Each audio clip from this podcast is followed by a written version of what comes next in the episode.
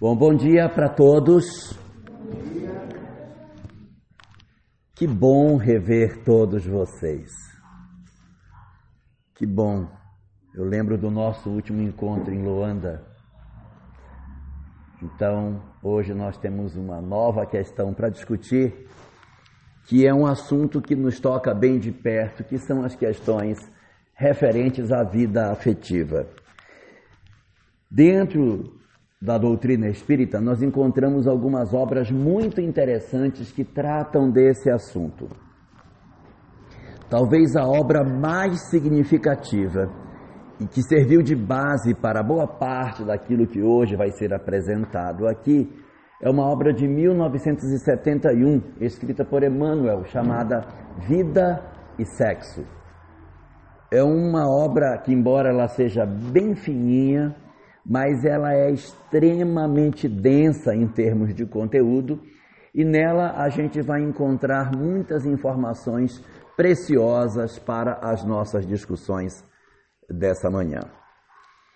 É nessa obra que Emmanuel diz que no processo de evolução que todos nós passamos ao longo dos vários milênios, o nosso objetivo é exatamente que a gente consiga, no curso do tempo, ir abandonando a nossa animalidade e a gente vá seguindo no sentido de crescer na construção das nossas virtudes e dos valores que constituem a base da evolução humana.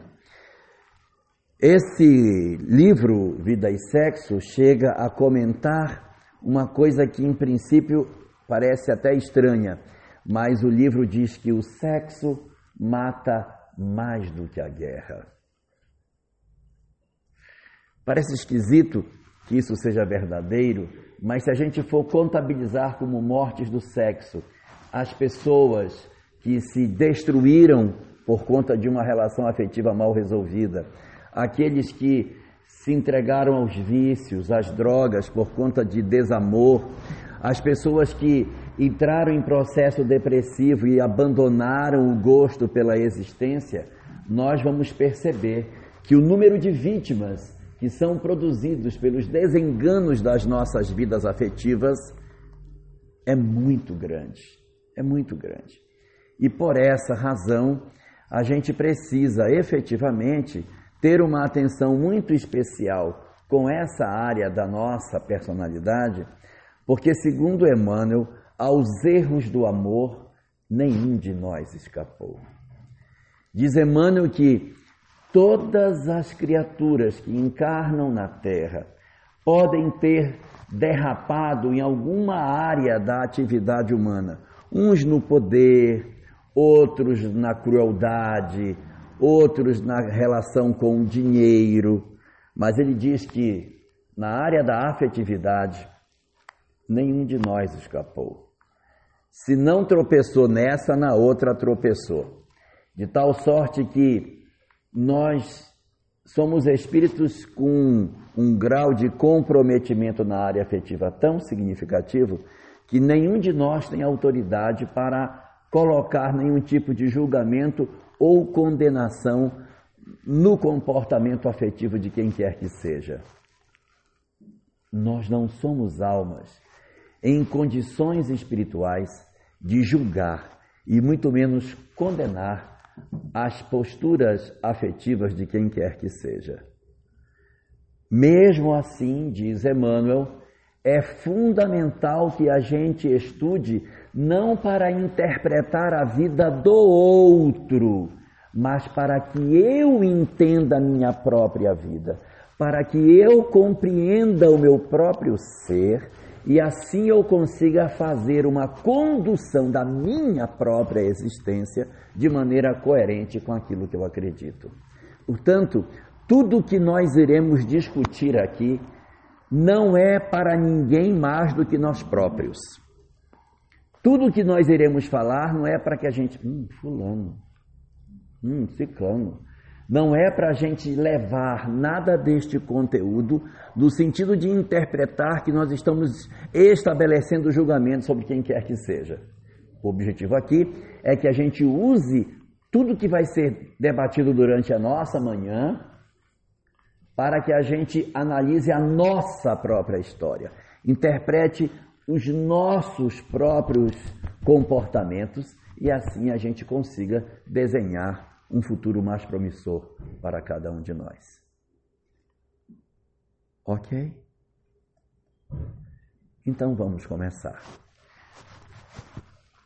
Na obra de André Luiz, chamada No Mundo Maior, que é uma obra interessante que trata sobre uma visita de 30 dias a uma instituição que, na falta de uma palavra melhor, eu vou chamar de hospício, mas é um, é um hospício. Hoje não tem mais, né?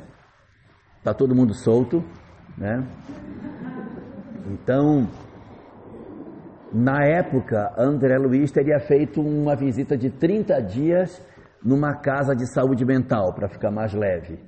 E aí, visitando diversos enfermos com as mais diferentes doenças na área da mente.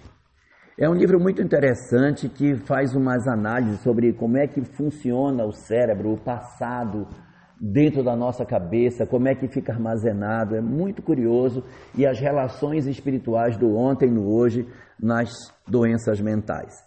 E nesse livro, ele tem um capítulo especial, que é o capítulo 11 da obra, na qual ele faz uma parada nessa discussão mental e faz um mergulho mais efetivo em cima de uma questão chamada o sexo, é o nome do capítulo.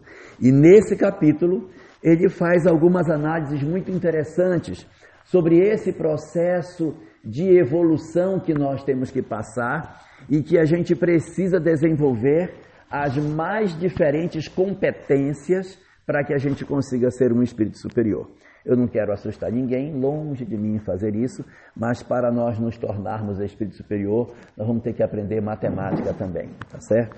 Então, vai ter uma hora que vai ter.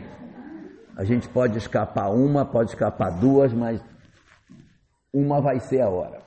E a gente, para poder evoluir, vai ter que aprender matemática, física, química, biologia, todas as diversas ciências, senão não vai.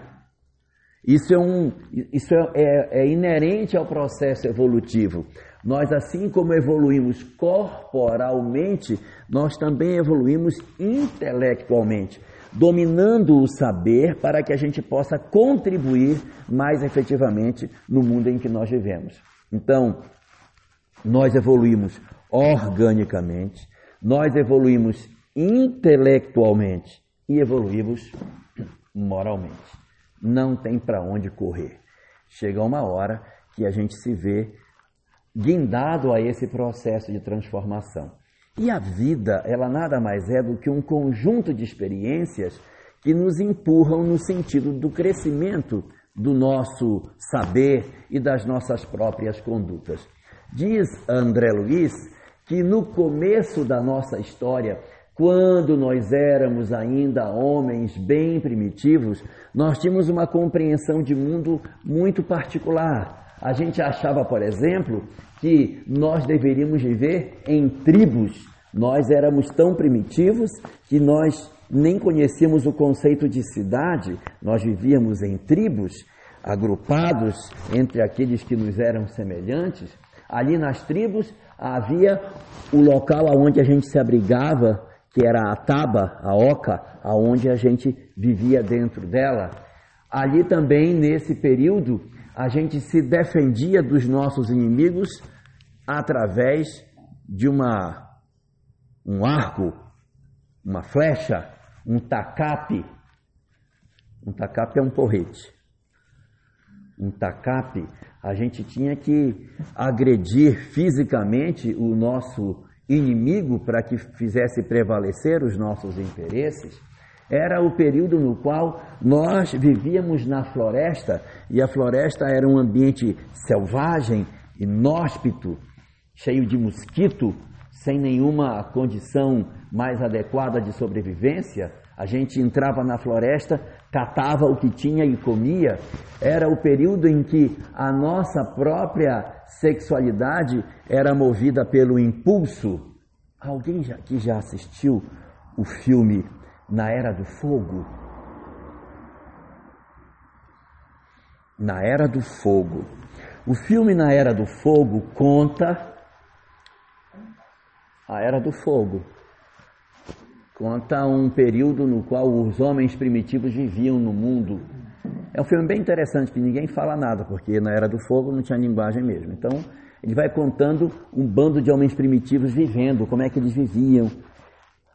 Parece ser um documentário, mas é filme. E aí você vê bem claramente como é que se davam as relações sexuais, os relacionamentos de, de procriação da espécie. Era bem animal mesmo, não tinha, não tinha conversa, não tinha, não tinha pegado na mão, não tinha nada disso não. Era, era cio mesmo, cio puro. E aí, nesse período, as nossas relações eram movidas pelo impulso. O impulso sexual é que movia a gente. Nessa época, a gente tinha muita preocupação de demarcação de território, de definir até onde vai as nossas terras, não deixar ninguém invadir. Então, era uma coisa muito, muito desse, desse tipo. E, portanto, segundo André Luiz, o que nos caracterizava nesse período era a barbárie. Processo da reencarnação, as diversas existências as múltiplas apostas que Deus vai fazendo em nós para que a gente descubra novos valores e aprenda verdades que a gente não conhecia, foram lentamente, mas lentamente, construindo em nós um conjunto de valores bem diferentes desses que nós tínhamos no passado. E esses valores são o resultado, são a colheita do investimento que Deus fez para que a gente chegasse até aqui. Às vezes nós dizemos assim, rapaz, a gente não está evoluindo é nada, ó. Nossa, estamos patinando. E não é verdade. A gente já andou pra caramba, ó. Aonde a gente antes tinha conceitos primitivos, hoje a gente já conseguiu construir coisas bem melhores. Aquilo que era a tribo no passado, hoje nós chamamos de família. Então, isso é muito. A gente conseguiu crescer demais e estabelecer laços em que a gente constrói vínculos, em que a gente se preocupa com os outros, mantém os laços de família, de tal sorte que nós não somos mais homens primitivos. Da mesma maneira, aquela taba, aquela oca primitiva que a gente tinha, hoje é o nosso lar. O lar é, na verdade, a expressão da evolução daquilo que no passado era a nossa taba.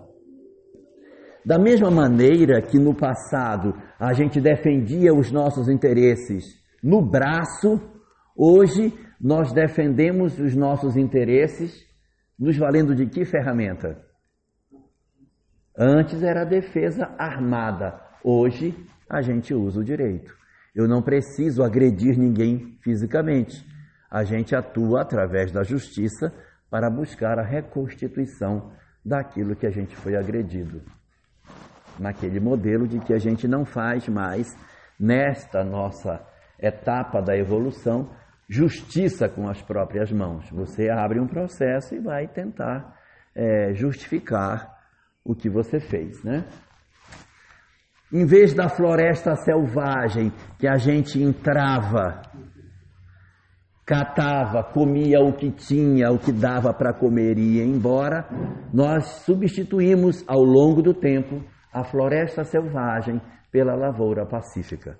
Plantação de cana, plantação de café, laranja, soja.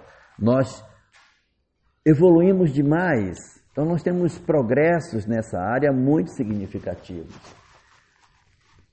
Na área do chamado impulso, que era as questões da afetividade, o interesse é que a gente desenvolva e tenha desenvolvido esse impulso a ponto de que ele tenha se transformado não mais numa relação puramente física, mas que ela resulte de uma comunhão de ideais, ou seja, a gente está junto porque a gente pensa semelhante. Nós temos uma maneira de pensar semelhante, me agrada a sua maneira de pensar, portanto, nós estamos juntos por isso.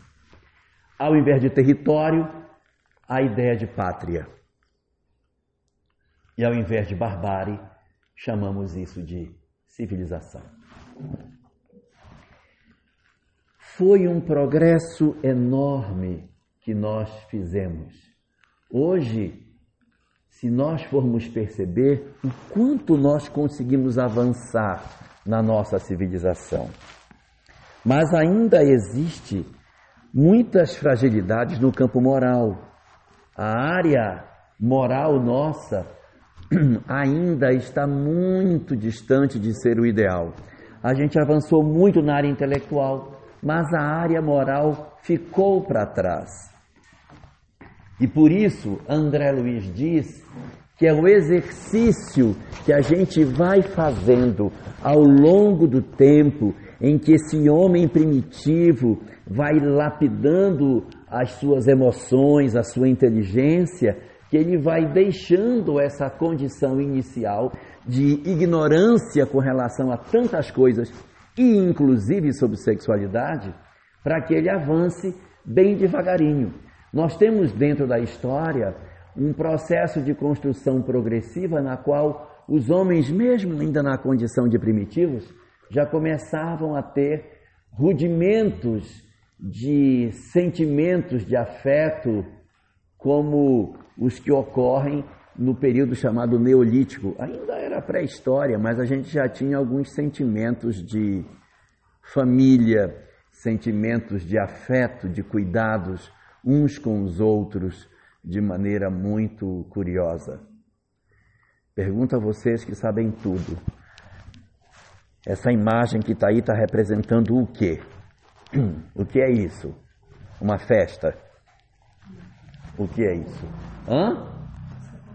Um sepultamento. Não é que é mesmo? Ele está em posição fetal. E dentro da. Por que, que ele está em posição fetal? E eu tenho uma segunda pergunta. Você que está morrendo, por que, que botaram as tigelas dele dentro da. Você está morto? Ou ele está dormindo?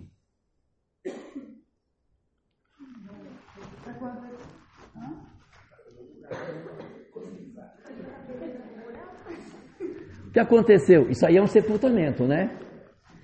É um sepultamento. O cara está em posição fetal, gente, como se fosse um bebezinho voltando para a barriga da mãe. E do lado do sepultamento dele estão sendo colocadas as tigelas, as ferramentas que ele usava. O cara está morto, meu.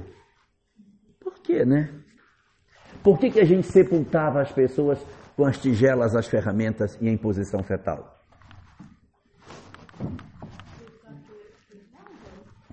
Para que, que ele ia querer isso se ele está morto? Não, mas eles tinham crença de. Não, no Egito, que acreditava que levaria, né? No Egito acreditava que a pessoa levaria. Coisas, né? os, Só os egípcios. Os egípcios, com certeza, que a tumba de Tutankhamon estava cheia de coisa, não tinha nem lugar para pôr mais. Mas só os egípcios? Será, meu Deus do céu? Eu acho que esses caras também, ó. Porque se sepulta as pessoas com os objetos, é porque eles tinham a sensação de que a pessoa iria renascer numa outra vida. Por isso que ia para a posição fetal. A morte de um lado é o nascimento na outra vida. Então bota o cara na posição fetal, porque ele vai renascer num novo lugar. E ele vai renascer e vai precisar das tigelas dele. Ele tá, vai estar tá vivo, você tá, tigela. Pergunta final. Isso aqui é pergunta de concurso, para tirar o 10. Isso aqui vai cair no concurso da Polícia Federal no final do ano. Pergunta é a seguinte: por que motivo eles achavam que as pessoas iam ter vida após a morte? De onde tiraram isso? De onde surgiu essa ideia de que os caras iam precisar da tigela e eu estar vivo e tal? Como é que pode? Escapelinado tudo. É? Como é que eles sabiam? Para saber tem que ter um jeito de saber. Como é que eles sabiam que o cara ia estar vivo do lado de lá? Quem contou? Como é que sabe? Se depender de mim, eu ia só cavar o buraco e jogar os caras dentro. Acabou. De onde vinha a ideia de que os caras iam precisar da tigela, ou seja, iam estar vivos do lado de lá? Exatamente. Isto é a prova de que a mediunidade nasceu junto com a espécie humana. Porque quem contou para eles foi a mediunidade. Eles, primitivos, tirou 10, minha filha.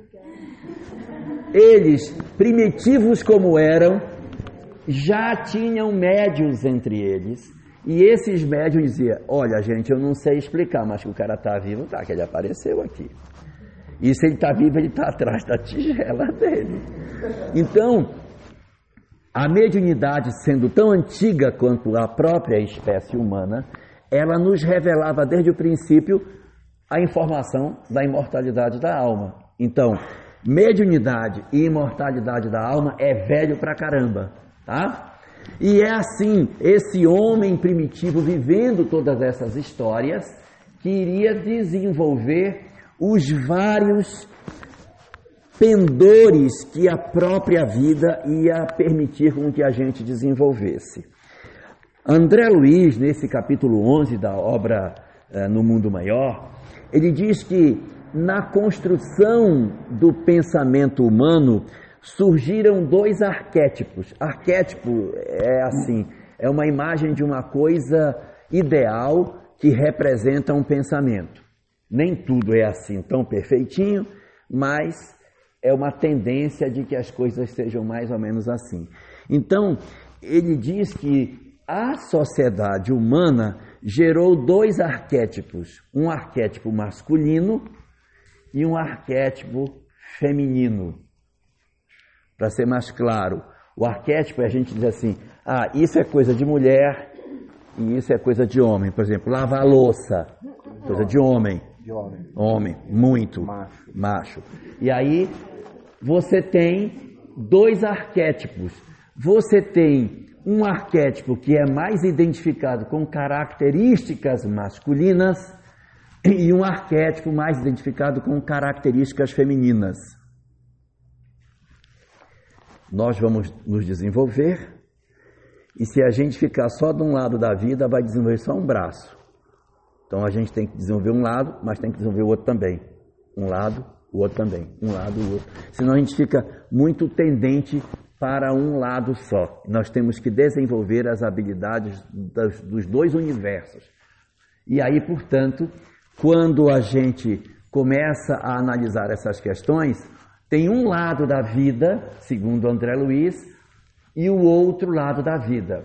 Esse lado cor-de-rosa é o lado dos meninos, né? Claro. E o lado azul, que é porque meninas vestem rosa, meninos vestem azul, né? Então, vamos lá. Do lado do lado das mulheres, energia, força, né? E do lado dos homens, aquela coisa meiga que é a ternura, né? Então você tem energia de um lado e ternura do outro. São as duas características desses dois arquétipos. Na sequência disso, você tem do lado das mulheres a fortaleza, a proteção, e dos homens, coitadinhos, a humildade. Do lado da, das mulheres, o poder. Vocês veem que sempre na história da humanidade, quem comandou. Quem manda. Né, você vê que os, eram sempre as imperadoras, as imperadoras do Império Romano, as Césaras. A né? dona.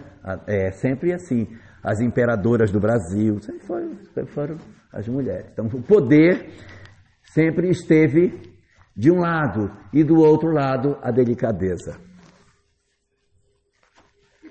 Gente, isso é um arquétipo, tá? Porque nem todo mundo segue esse padrão. De um lado, Diz André Luiz, a inteligência, o raciocínio, e do outro, o sentimento. Num arquétipo, a iniciativa, no outro arquétipo, a intuição. Isso é tão engraçado, essa questão de intuição, porque o homem ele analisa, analisa, analisa, analisa, a é bem ali, vai lá e pá, bem em cima. Ô oh, coisa que dá raiva. De um lado a sabedoria e do outro lado o amor. André Luiz diz que tudo são virtudes, mas elas não podem ficar de um lado só. Nós temos que sair costurando para ir ganhando isso. O Alberto Almeida que diz que, na verdade, a melhor representação desse formato a gente encontra na Idade Média, quando vê o cavaleiro de um lado e a mocinha que vivia dentro do castelo do outro, a Rapunzel, né? Então você tem de um lado aquele homem viril que monta no cavalo, que vai para a guerra, que mata as pessoas, tira a espada, e ela, coitadinha, aquela mocinha indefesa, eh, coitada, que não tinha nem condição de, de nada, tão branquinha que as veias apareciam tudo debaixo da pele assim, com aquela carinha sofrida, é, aquele cabelo enorme, magra, pálida. Que, que isso, com o tempo, foi fazendo com que esses universos se misturassem. Hoje você tem esses arquétipos em processo de transição entre um e o outro. Você encontra hoje homens que cozinham, preparam comida para os seus filhos, é, fazem tudo dentro de casa, mulheres que trabalham fora, que têm sua vida é, independente. Então, essa mescla é uma necessidade no processo evolutivo, ou seja, é necessário que essas experiências desses dois lados da vida elas se misturem para que nós não sejamos totalmente vinculados ao arquétipo masculino, com só aquela coisa de poder, energia, força, e a mulher como sendo aquele ser absolutamente frágil. É preciso mesclar as duas coisas e tirar o melhor dessa fusão desses sentimentos.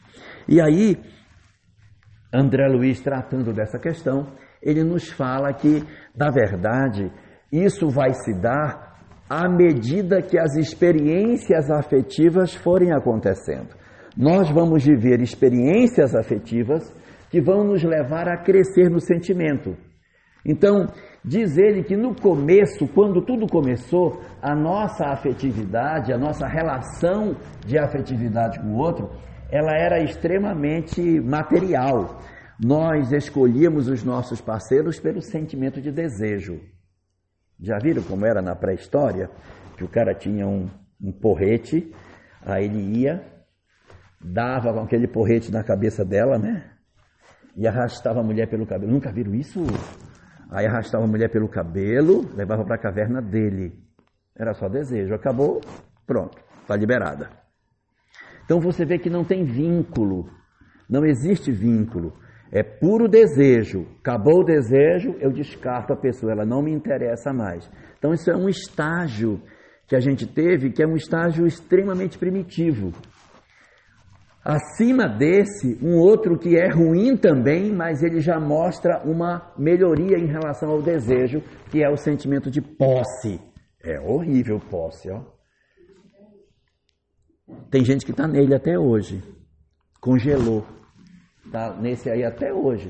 Mas qual é a vantagem do desejo para a posse? É que o desejo usou e descarta. Na posse, eu uso e guardo. Já melhorou. Tá ruim demais, mas já está melhor do que o outro que era péssimo. Então a posse. Ainda existe até hoje pessoas que ainda vivem no regime da posse.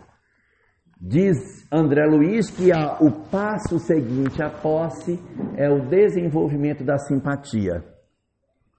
O cara tem aquele harém cheio daquele monte de mulheres.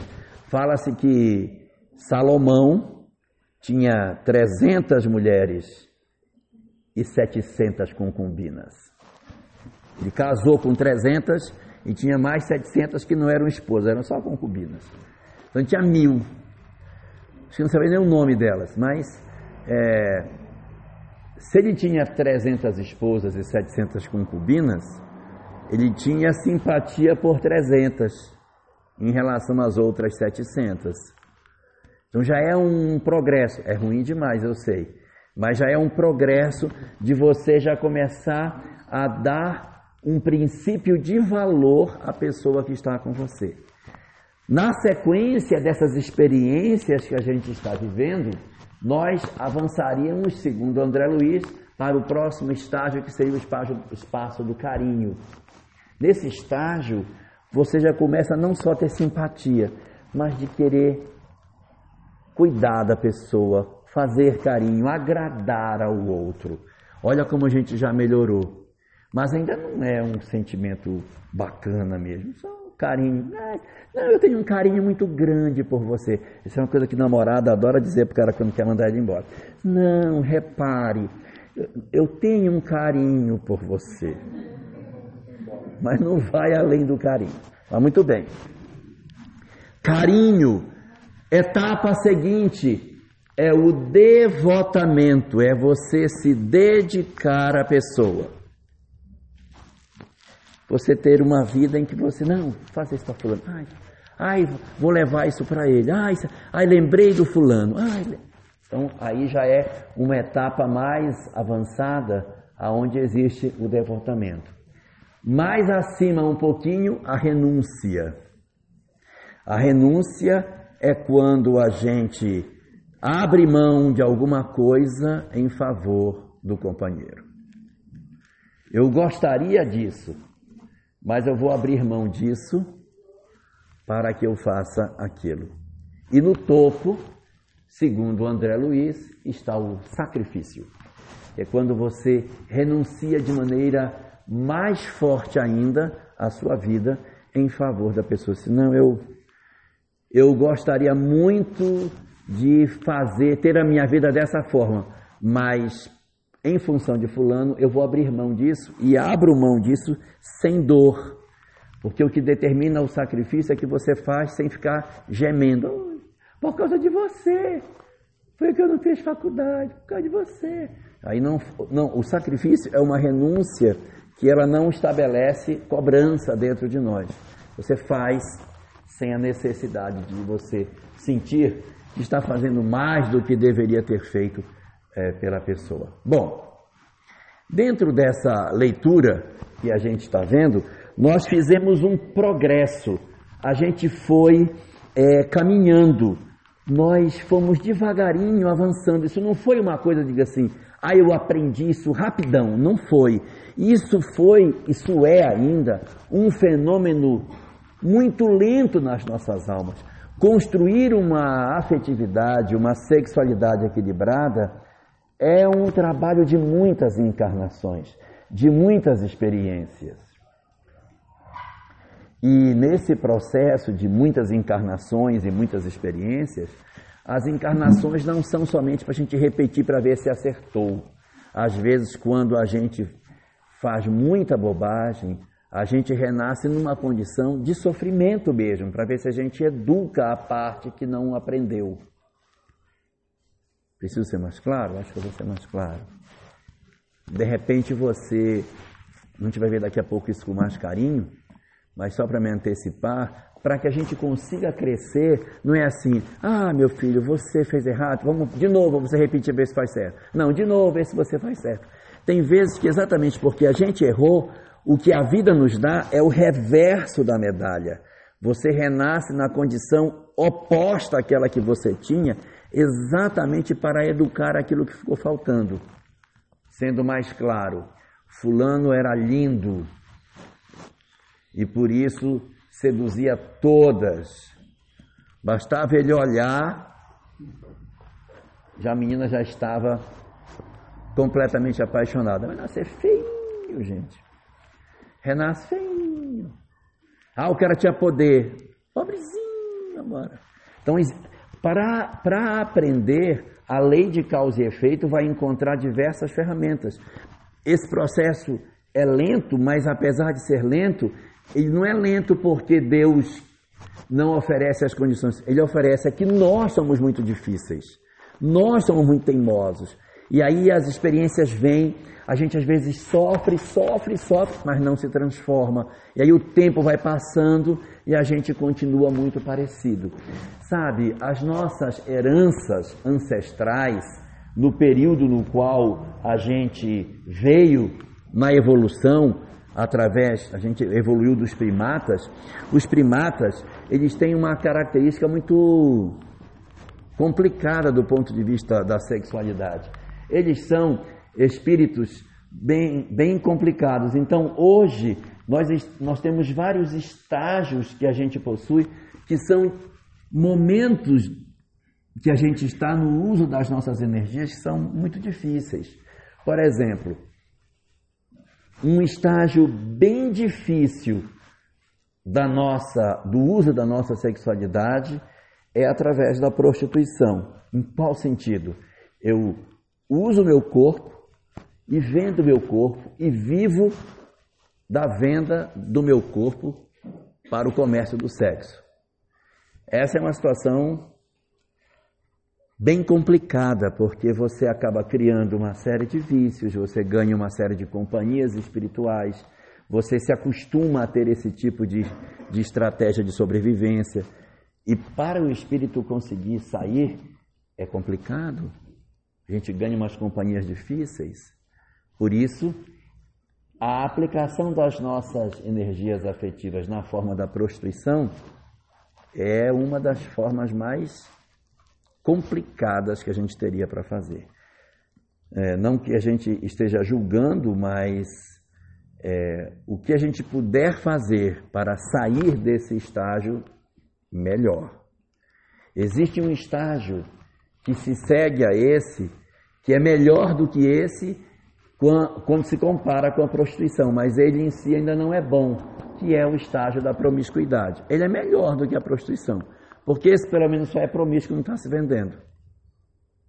Estou confundindo vocês que eu estou dizendo?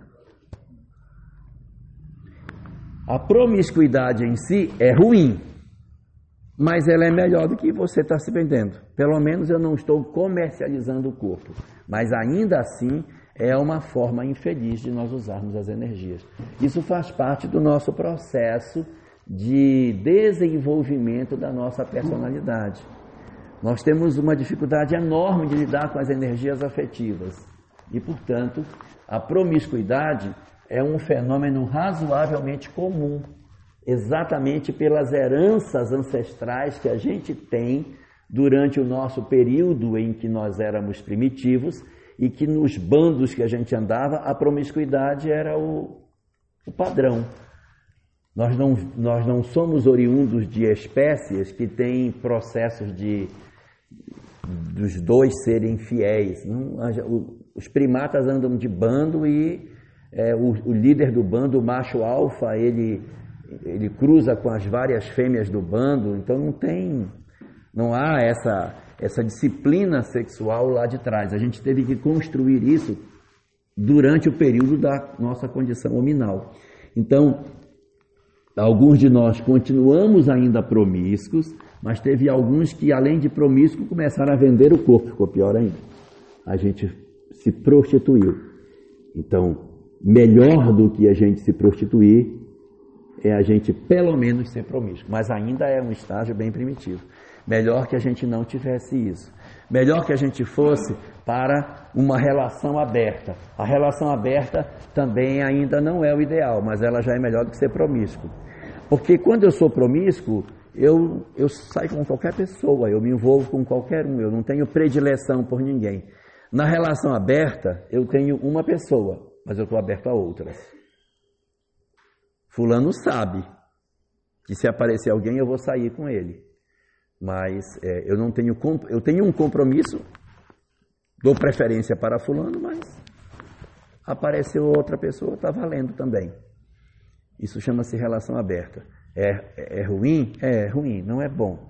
Mas se, se eu estava num estágio de promiscuidade, já tenho um progresso, porque pelo menos já elegi uma pessoa para pelo menos ser o principal. Numa escala evolutiva, eu estou melhor do que estava antes, mas ainda não é bom. Para frente, o que é que eu tenho para frente? Melhorando isso, eu vou para um sistema de infidelidade. É melhor do que a relação aberta. Por quê? Porque no fenômeno da chamada infidelidade, eu tenho uma pessoa só, visível. Então, no fenômeno da, da, da infidelidade, você tem a escolha de uma pessoa para ser a, o seu parceiro, você não tem uma relação aberta para se relacionar com várias pessoas, mas você não consegue manter a disciplina com aquela pessoa que você escolheu. Você mesmo tendo dito, não, eu tenho só você, eu não consigo.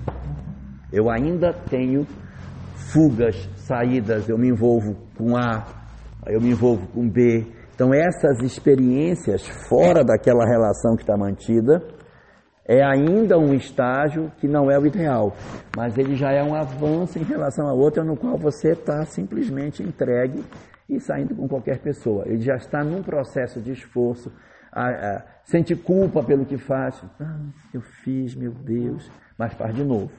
Então, esse aí é um estágio na construção da nossa afetividade. Mais para frente, um pouquinho, a gente vai deixando essa infidelidade e vai indo para uma relação a dois, mas uma relação erotizada. São só dois na relação, mas o negócio é pauleira. É, é, é um tipo de relacionamento onde, embora sejam só duas pessoas, a tônica maior da relação é o sexo. Então é uma relação muito forte do ponto de vista das buscas sexuais que os parceiros fazem entre si. E você tem alguns casais que partem para esse tipo de relacionamento. Então eles assistem muito vídeo, eles têm é, modelo 50 tons de cinza, né? Então você tem aquela relação tórrida, aquela coisa louca. Existe uma mensagem de Jonathan Angeles chamada Sexo e Obsessão, em que ela trata exatamente disso. O dia que você estiver se relacionando com alguém e que você perceber que o principal motor da relação é o sexo, cuidado, que você pode estar entrando num caminho que vai dar muito machucamento lá na frente. Ele não pode ser a tônica maior da relação. Então, esse aqui está melhor do que os outros. É é antes uma relação erotizada do que prostituído. Antes uma relação erotizada do que a promiscuidade. Antes uma relação erotizada do que uma relação aberta. Antes uma relação erotizada do que uma infidelidade. Mas, comparando numa escala evolutiva, ainda tem mais coisas para a gente fazer. De uma relação erotizada, a gente poderia evoluir para uma coisa que já não é mais tão erotizada, mas que é aquela, aquele modelo no qual eu, eu escolho alguém e é uma coisa de doido. A relação intensa, forte, um apaixonamento que os cadernos é tudo escrito, coraçãozinho, fulano, coraçãozinho, fulano, coraçãozinho, cheio disso no caderno, é o tempo todo, guarda-roupa pregado, só, só fala na pessoa, a pessoa o tempo todo, é aquela obsessão pelo ser humano, coitadinho. Tem uma poesia do Carlos Dumont de Andrade que ela representa bem isso. Ela diz assim: Quero que tu me digas todos os dias da tua vida que tu me amas. Não. Eu quero que tu me digas isso a cada hora. Não. A cada cinco minutos eu quero que tu digas que tu me amas. Melhor, eu quero que tu não pares de dizer que tu me amas, que tu me amas, que tu me amas, que tu me amas, que tu me amas, que tu me amas, que tu me amas. Tu tens que dizer isso sem cessar. Porque quando tu dizes que tu me amas, tu me convences. E quando tu calas, me vem a dúvida. Por isso tu não podes parar de dizer que tu me amas. Não é doidice? A pessoa tem que ficar do seu lado. Eu te amo, eu te amo, eu te amo. Se ela parar de falar, parou de me amar. Não falou? Já pensou? Então a paixão ela é exatamente esse arroubo que a gente tem e que toma as nossas vidas e é como se todos os demais elementos da nossa existência estivessem paralisados. Só o que me importa é a relação com aquela pessoa. Melhor definição que eu já vi de paixão foi do Alberto Almeida. Paixão é exatamente o que a palavra diz, é paixão.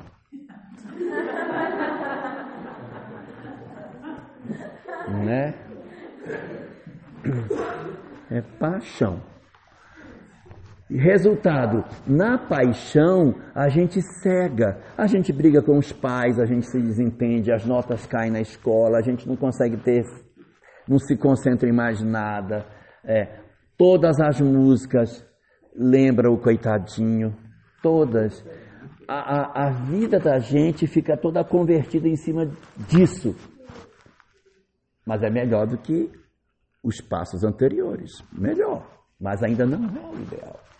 Porque além da paixão, nós temos estágios melhores, que é o amor a dois, em que você efetivamente ama alguém, escolhe esse alguém, vive com esse alguém e passa a ter uma relação com esse alguém de maneira fiel, desapaixonada, mas sem deixar de ser intensa. O fato dela não ser erotizada não significa dizer que a relação por ela não ser erotizada é uma relação xoxa. Não. É uma relação normal de amor, de querer, de desejo, de tudo, mas sabido que não é a relação sexual que é o principal elemento desse, desse que mantém essa relação. E no topo de tudo isso, num caminho que a gente ainda não chegou, ainda tem o estágio seguinte, que é o amor universal.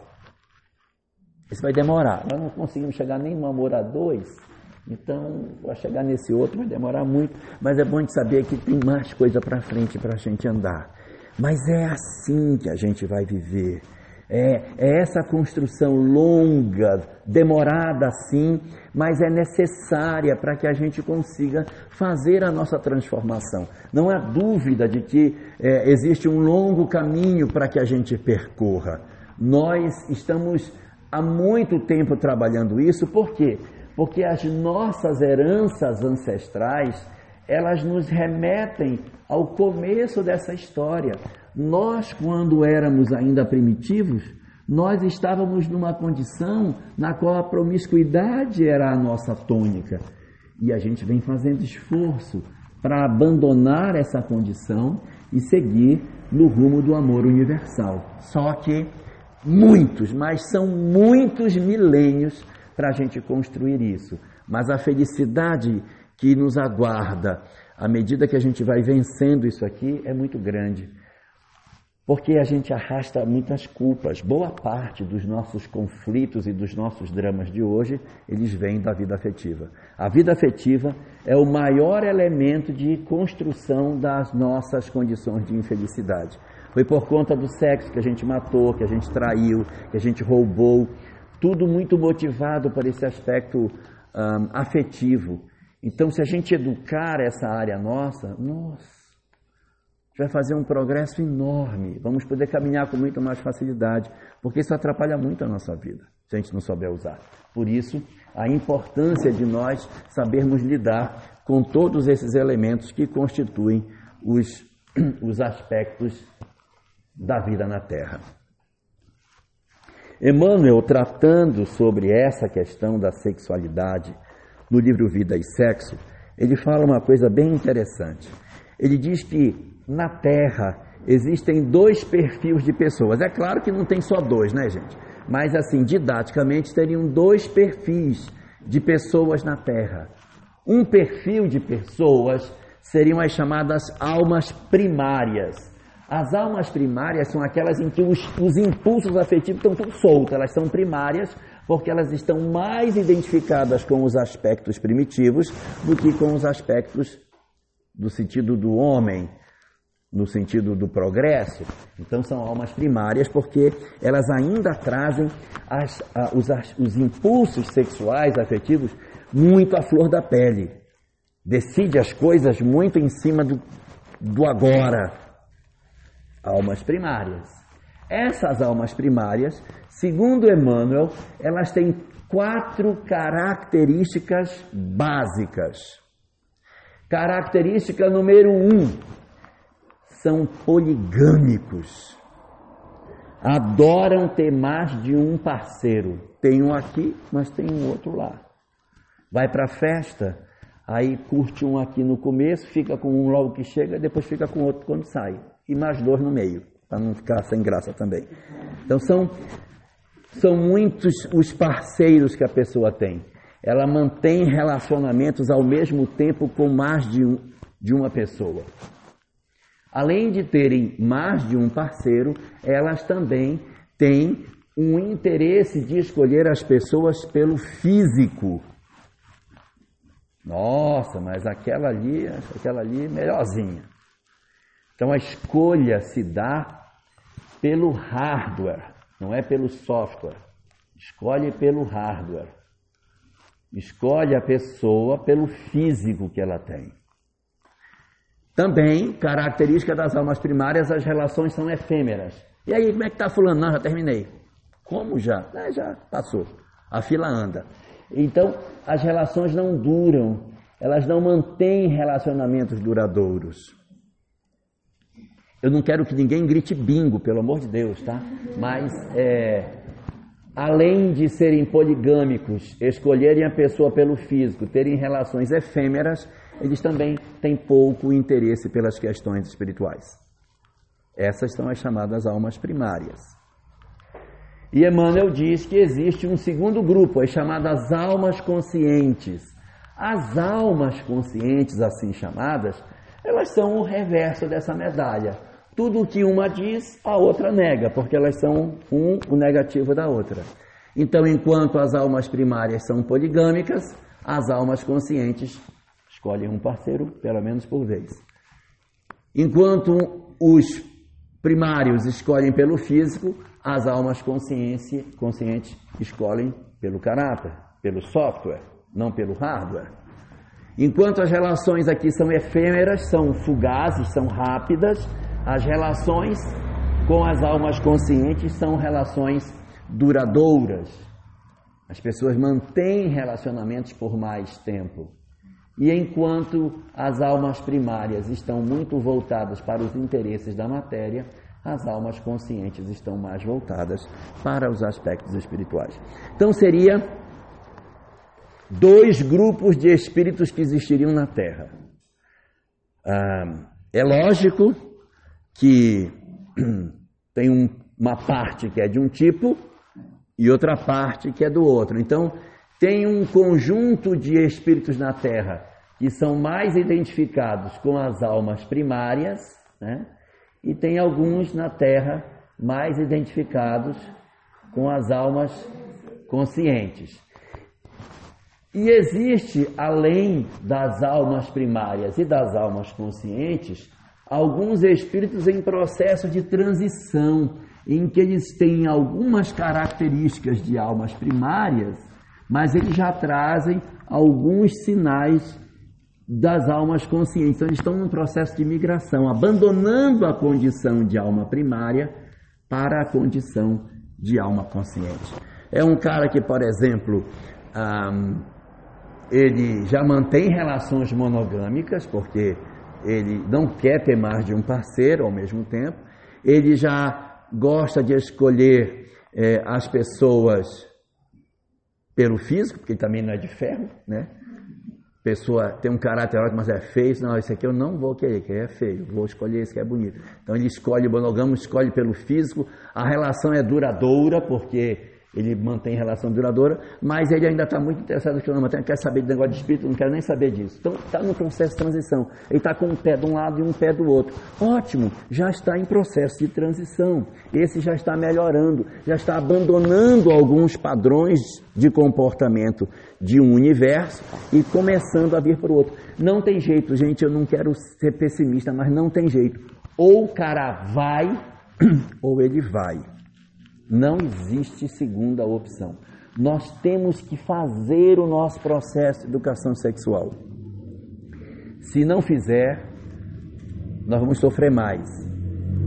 Diz Emmanuel que a lei do universo nos esperará, nos esperará pelos séculos afora, até que as leis do amor se inscrevam nos nossos corações com caracteres de luz. Se você quiser mais cedo, vai mais cedo. Se demorar mais, vai demorar mais. Vai doer mais, vai sofrer mais, mas tem que fazer.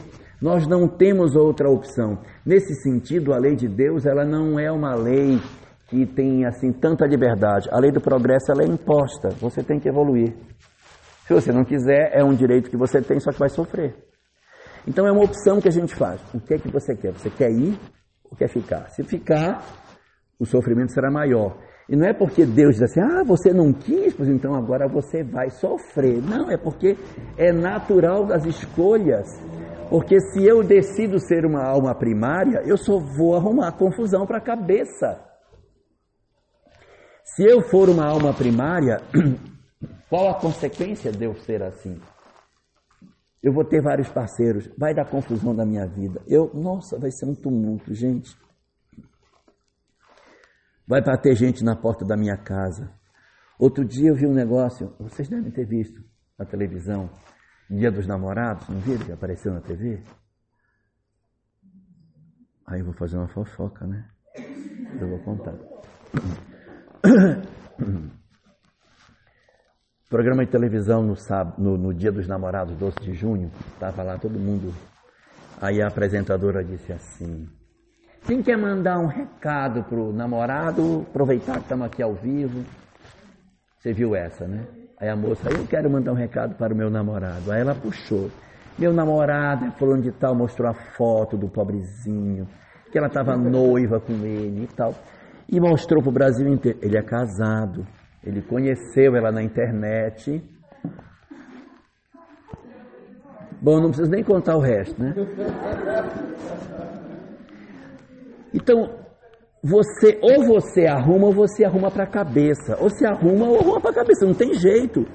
Porque a vida vai cobrar. A vida vai cobrar, não tem jeito. Aquilo que você poderia escapar de assim, se eu, te, se eu me enrolar aqui, eu vou ter tanto problema nos próximos anos que se um não que eu diga bem aqui, eu evito uma pá de dores para frente. Só que eu preciso saber como é que eu me conduzo para que eu não entre por esses caminhos tortuosos. Tem muito sofrimento, gente. A vida afetiva tem muito sofrimento, tem muitas dores. E Emmanuel diz que por conta de tudo aquilo que nós já vivemos na história da Terra, Existe muito, mas muito, muito, muito que ser dito sobre. Eu não falei nada sobre sexualidade, não vou começar agora. Existe muito o que ser dito sobre sexualidade. Muito. Só que Emmanuel fala o que é que tem para ser dito para cada uma dessas duas formas de condução da nossa sexualidade? Para as almas primárias e para as almas conscientes. O que tem para ser dito para cada uma delas? No livro Vida e Sexo, Emmanuel diz: para as almas primárias, sabe o que é que tem para ser dito? Nada. É doído, né? Nada. Porque o que se disser não será ouvido. Então, não, ele diz assim: para as almas primárias não, há, não há o que tenha que ser dito, porque só a experiência é que pode ensiná-los. As palavras não são capazes de sensibilizar as almas primárias. Tudo o que se pode dizer sobre conduta de uso das nossas energias afetivas é para as almas conscientes e para aqueles que se encontram em processo de transição do universo das almas primárias para as almas conscientes. Para as almas primárias é lançar pérolas a porcos. Você querer conversar sobre essas questões para o pessoal que frequenta o baile funk vai ser muito difícil. E eles digam: rapaz, sabe que você tem razão? Eu vou mudar. Ah, é muito difícil. Outras experiências é que vão acontecer para que esses indivíduos tomem a decisão de mudar o seu comportamento. Então, considerando que nós aqui só temos almas, é, almas conscientes, não temos almas primárias no nosso ambiente, é lógico, porque nós estamos aqui com pessoas que estão procurando pelo espiritual, não é? escolhem os seus parceiros só pelo caráter, não estão escolhendo as pessoas pelo hardware, possuem relações monogâmicas e duradouras, então aqui todos nós somos espíritos conscientes, é lógico. Vamos ver agora o que é que a doutrina espírita tem para nos dizer sobre sexualidade. Posso começar? Vamos lá. Começando. As obras espíritas dizem que dentro de nós existem energias que compõem a organização do nosso corpo. Essas energias, elas são a assinatura de Deus sobre sua obra. Da mesma forma que quando um autor faz um quadro, ele assina a obra, Deus assinou a sua obra que somos nós. A assinatura de Deus sobre as nossas vidas foi permitir com que nós tivéssemos o dom que é a essência dele. Qual é a essência de Deus? Amor. Então, na assinatura dele ao nos criar, ele assinou a obra nos colocando uma energia de amor, em que nós necessariamente temos a necessidade de amar. Isso é um imperativo da lei. Nós somos dotados de uma energia de afeto, da qual nós não podemos fugir. Essa energia afetiva não é atributo só dos homens, os anjos também têm, os animais também têm, os vegetais também têm, os minerais também têm. Todos os seres da natureza, eles possuem esse elemento da energia afetiva que ele vai se sublimando à medida que a gente vai migrando por esses espaços. A pergunta 888 de O Livro dos Espíritos, ela traz uma questão que não tem nada a ver com isso que eu estou falando, mas a resposta tem, porque a pergunta é: o que pensais da esmola? Essa é a pergunta. E na resposta vem uma coisa que não está diretamente relacionada à pergunta. Na resposta diz assim: a lei de atração é a lei de amor para os seres inorgânicos, assim como a lei de amor é a lei de atração para os seres organizados. Eu vou repetir. A lei de atração é a lei de amor para os seres inorgânicos, assim como a lei de amor é a lei de atração para os seres organizados. Então, quando a gente estuda na química que um átomo de cloro procura um átomo de sódio para formar uma molécula de cloreto de sódio, eu estou promovendo ali a lei de atração que está conectando esse átomo de cloro nesse átomo de sódio. Diz ele, a lei de atração é a lei de amor para os seres inorgânicos. Por quê? Porque esse cloro se conectou com esse sódio, mas poderia ser outro sódio. E não só um sódio, poderia ser um lítio, poderia ser um frâncio, né? Quem gosta lá dos metais alcalinos, li na França que césio e rubídio, então é lítio, nátrium, sódio, frâncio, rubídio. É só pegar lá a tabela de Mendeleev, lá a primeira coluna dos halogênios, Qualquer halogênio daquele encaixa no cloro. Maravilha. Até o hidrogênio, pum, ácido clorídrico. Então, mas é um processo de atração. Essa, essa atração é a lei de atração no nível dos seres inorgânicos, que é a lei de amor no nível deles. Então, ali é a expressão de amor para os seres inorgânicos. Assim como a lei de amor é a forma de atração para os seres organizados. Nós, portanto, temos uma maneira de nos relacionarmos que é fruto da, do uso dessa energia afetiva e que ela está em nós e ela é a fonte criadora daquilo que existe dentro das nossas existências. Todos nós possuímos E todos nós precisamos usar essas energias. A questão é como. Da maneira como eu uso, ela toma um rumo ou outro na minha vida. Lá vai. Formas positivas que Emmanuel cita que nós temos para usar as energias afetivas. Todas essas formas são ditas por Emmanuel na obra Vida e Sexo como formas válidas, interessantes, positivas, boas de nós usarmos as energias afetivas. Primeira delas, para a revitalização do afeto. Quando eu uso as minhas energias afetivas para fortalecer e revitalizar afeto com alguém, seja a partir de uma relação sexual propriamente dita, ou simplesmente pelo afeto que você devota à pessoa que você ama, nesse momento a energia afetiva que você tem, ela está cursando de você. Você está dando vazão para essa energia que está dentro de nós, como se fosse um rio que cursasse dentro da alma.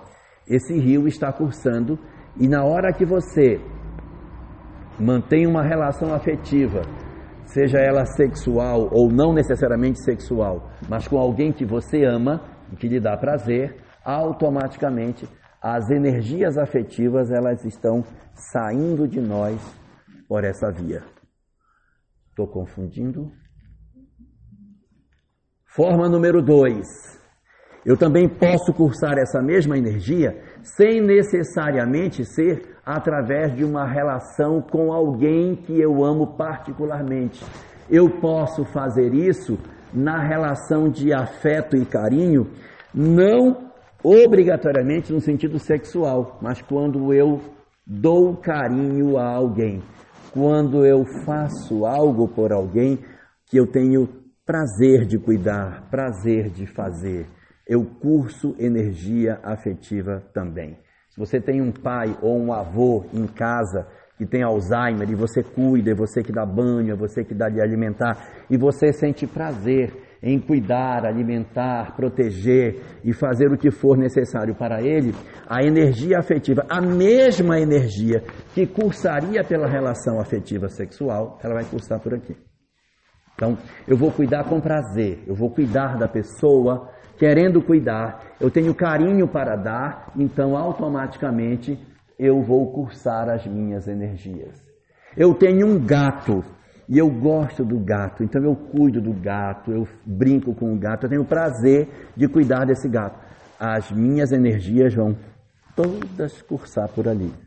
Eu tenho planta, eu gosto de cuidar de planta.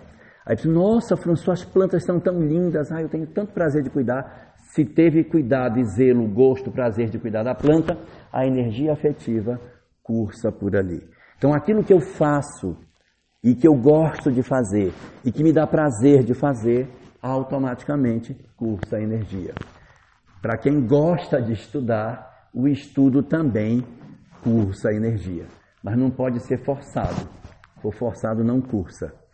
Vai que ódio que eu tenho disso, meu Deus! Mas eu tenho que estudar para ver se cursa um pouquinho da minha energia afetiva. Não vai cursar, vai ficar mais perturbado ainda.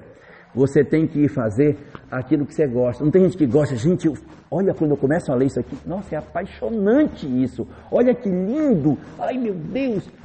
Gostou? Gostei, nossa, me entreguei. Energia sexual está cursando por aí. Essa energia afetiva, ela tem três nomes na literatura é, espírita. Ela é chamada de energia afetiva, em outros lugares energia genésica e outros lugares energia sexual. Tudo a mesma coisa, tudo mesma, mesma energia, só com nome diferente. Então, se eu gosto de estudar, funciona. Prática da caridade também é um expediente para fazer, mas para fazer isso tem que fazer gostando, gente. Não pode ser aquela prática de caridade assim. Vambora, vambora, gente, pelo amor de Deus. Ai, que ódio de estar aqui. Queria estar tão longe daqui, mas esse monte de menino chato. Ai, meu Deus. Não vai cursar.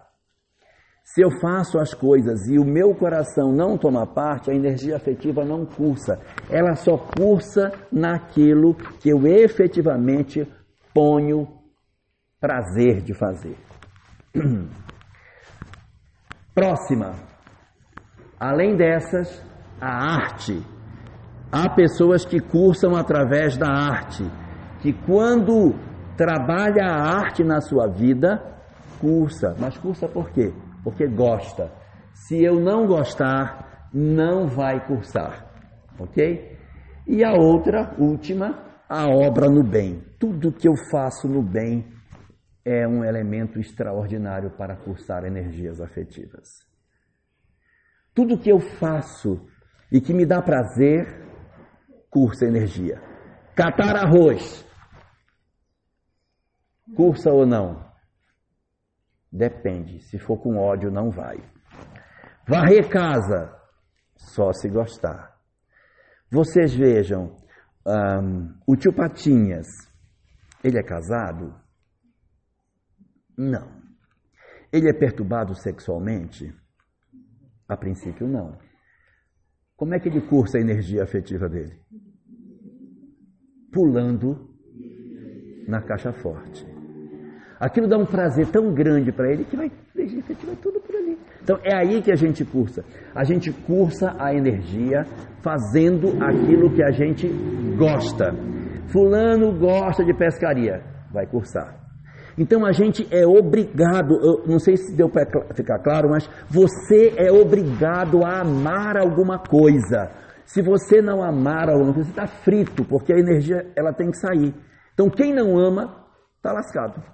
Nós temos que gostar de alguma coisa e fazer isso com prazer de fazer, que é para a energia poder ir.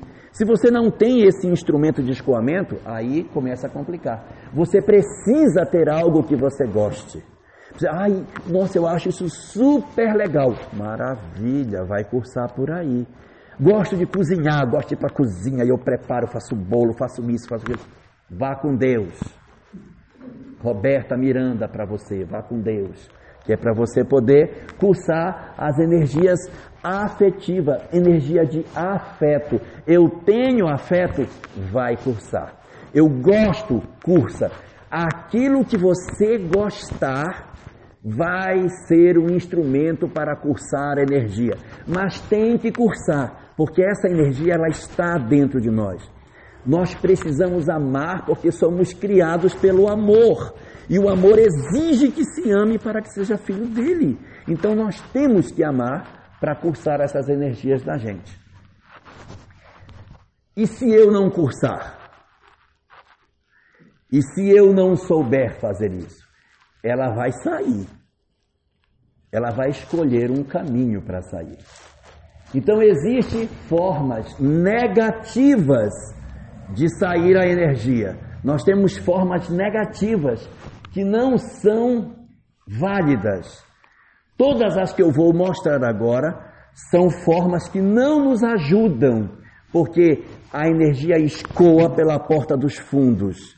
E quando isso ocorre, ela perturba cada um de nós e, ao invés de nos ajudar, acaba nos atrapalhando. O que a gente tem feito ao longo da história é cursar as nossas energias por esse outro universo, que são bem difíceis. Então, como a gente tem a tendência a não cursar pelas formas positivas e sim pelas formas negativas, a gente se perturba sexualmente. Primeira forma de cursar que a gente não deveria. Número um, paixão sexual, aquela coisa doida, doida, doida, doida. Isso, isso cursa a energia afetiva, mas nos escraviza, nos vincula, nos vicia. Chamam amigos espirituais indesejáveis. E é como se você tentasse matar a sede bebendo água salgada. Quanto mais você procura, mais perturbado você fica e mais dependente você se torna. Então, toma cuidado para não escoar por esse tipo de saída, porque aparentemente nós estamos bem, mas a gente está bem perturbadinho. Segundo modelo, fantasias. Eu não tenho ninguém, mas eu fantasio sozinho na minha cabeça e aí as minhas energias vão cursar também. A energia cursa pelas fantasias sexuais. Cursa. Só que a gente ganha uns amigos que vão cada vez mais exigir isso de nós e vão prendendo as nossas energias a gente não descobre formas positivas de escoar as nossas emoções. Outra indesejável, o ódio afetivo. Já viram que o pessoal, quando separa, muitas vezes não procura mais ninguém de tanta raiva que tem? É porque a energia afetiva está indo só para a raiva que eu tenho do outro. Eu sinto tanto prazer em, ter, tanto prazer em ter raiva do outro que o meu prazer de ter raiva escoa a energia afetiva. Aí eu não sinto falta de ter outra pessoa, não preciso de ninguém, porque eu estou saciado afetivamente, porque eu curso a minha energia por essa via. Outra, depressão. Deprimido também não tem libido, porque a depressão rouba da pessoa o prazer das coisas. Como ela não tem prazer, ela não consegue encontrar formas de escoar essa energia e a, a depressão acaba satisfazendo a pessoa naquele estado que ela está. Não é? Ela acaba permanecendo naquele estado e aquilo ela consome as próprias energias dela no prazer de ser quem se é. Então, a depressão também come. Mágoa, quem tem mágoa também corre o risco de cursar as suas energias pela mágoa. Não precisa ser só o ódio afetivo. A mágoa afetiva também promove esse tipo de coisa. E, por último, o vício. Os vícios também têm a tendência de roubar as nossas energias afetivas. Do mesmo jeito que as energias positivas formam um laço que nos vincula às pessoas criando relações felizes, as formas negativas constituem para nós cadeias, grilhões que nos prendem à vida e nos impede de sermos felizes. A gente vai agora para o intervalo e na volta eu vou contar o que, que acontece quando a gente pisa na bola e começa a usar essas energias e se prende num conceito que a doutrina espírita chama de carga erótica. A carga erótica vai ser a nossa conversa na volta.